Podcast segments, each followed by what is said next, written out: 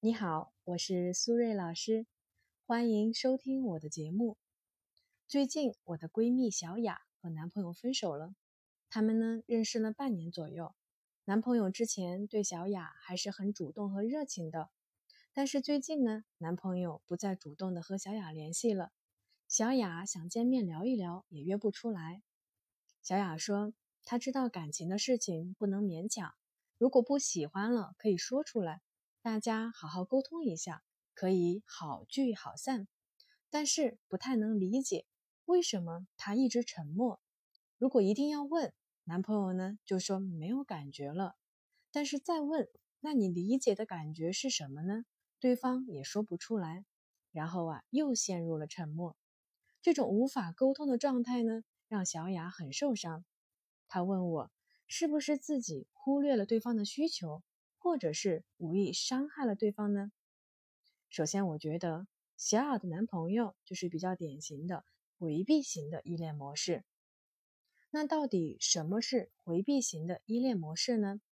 从动机心理学的理论来说啊，回避型的人包括三个主要的特点：高认可、高自由、低社交。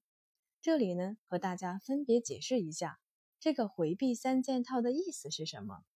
高认可指的是细腻、敏感，内心戏很多，而且呀玻璃心，对自己的要求很高，渴望被人认可和赞赏，内心有期待，但是呢他不会表达，他希望的是，即便自己不说，别人也能理解自己、认可自己，因为他觉得呀，一旦说出来的话，意思就变了。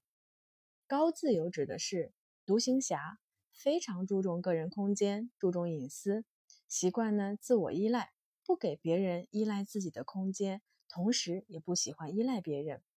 当他感受到你对这段关系认真了，他就会觉得害怕，觉得自己还没有准备好和你在一起呢。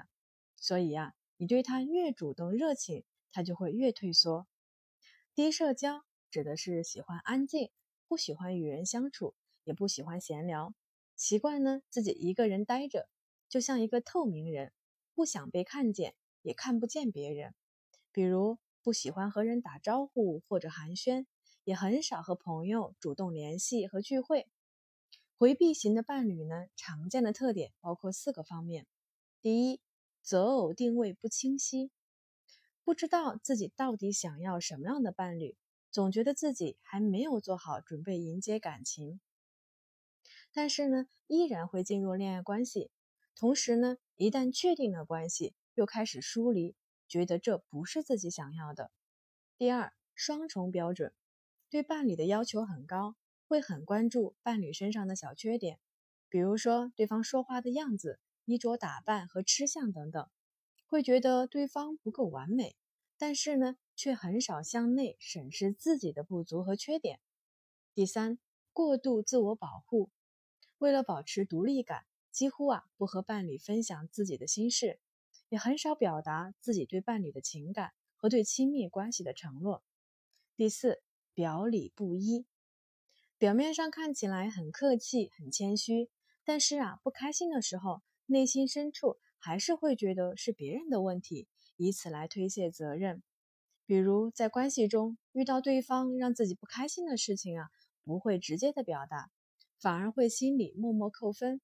觉得是对方的问题，习惯呢盯着自己的需要和感觉去看问题，既不承担沟通的责任，又不会换位思考对方的感受，因为没有表达自己的真实的想法，导致伴侣呢无法知道应该如何调整和改变，错过让关系变得更深入的机会。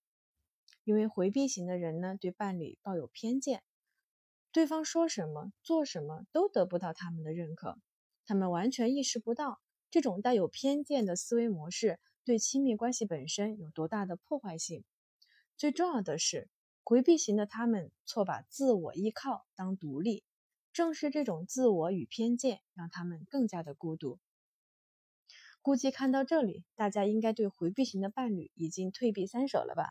那么我们的问题来了：回避型的伴侣有的救吗？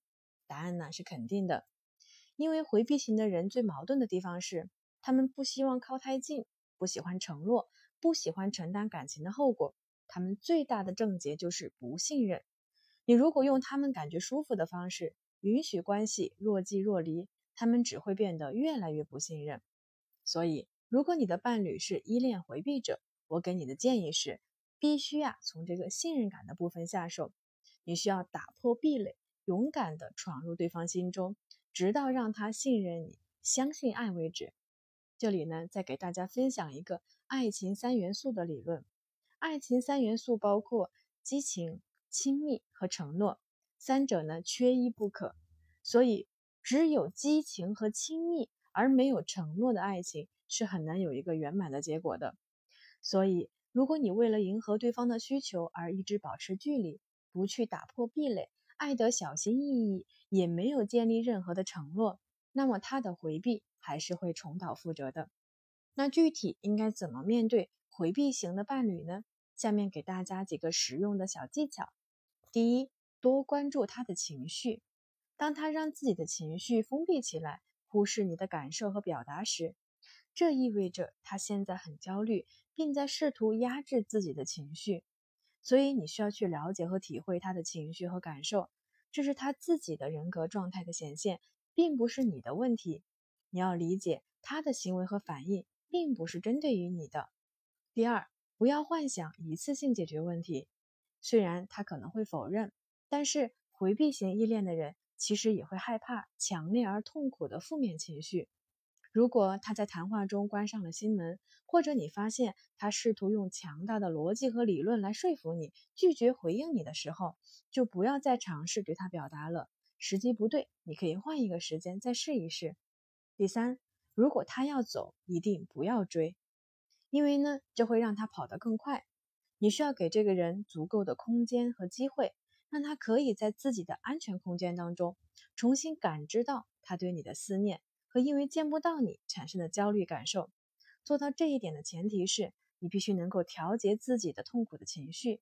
必要的时候呢，你也可以求助于生活中你信任的朋友或者是专业人士。第四，明确自己的需求。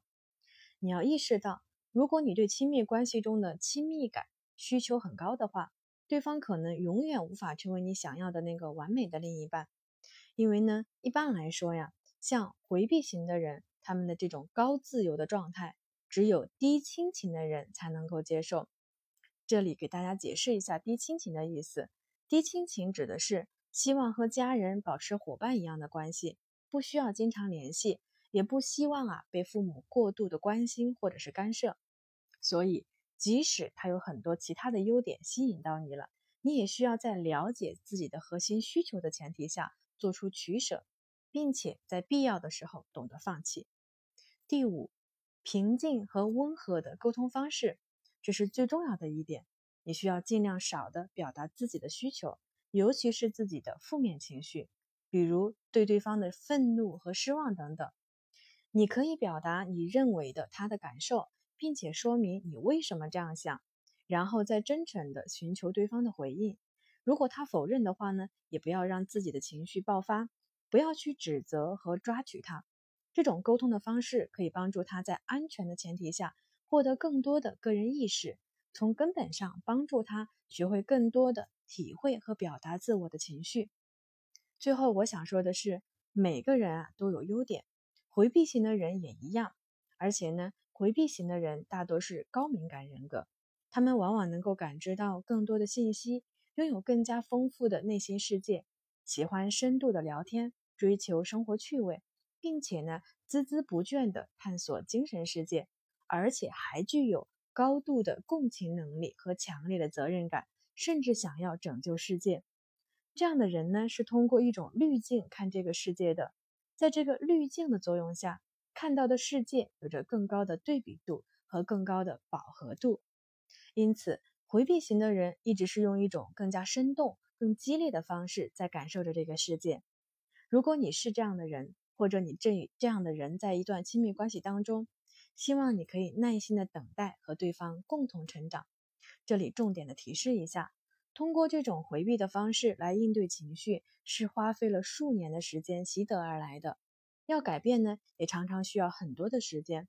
而耐心和希望，就是我们改变自己和提升亲密关系最好的基石。好了。我们今天的节目就先到这里，感谢大家的收听，我们下期节目再见吧，拜拜。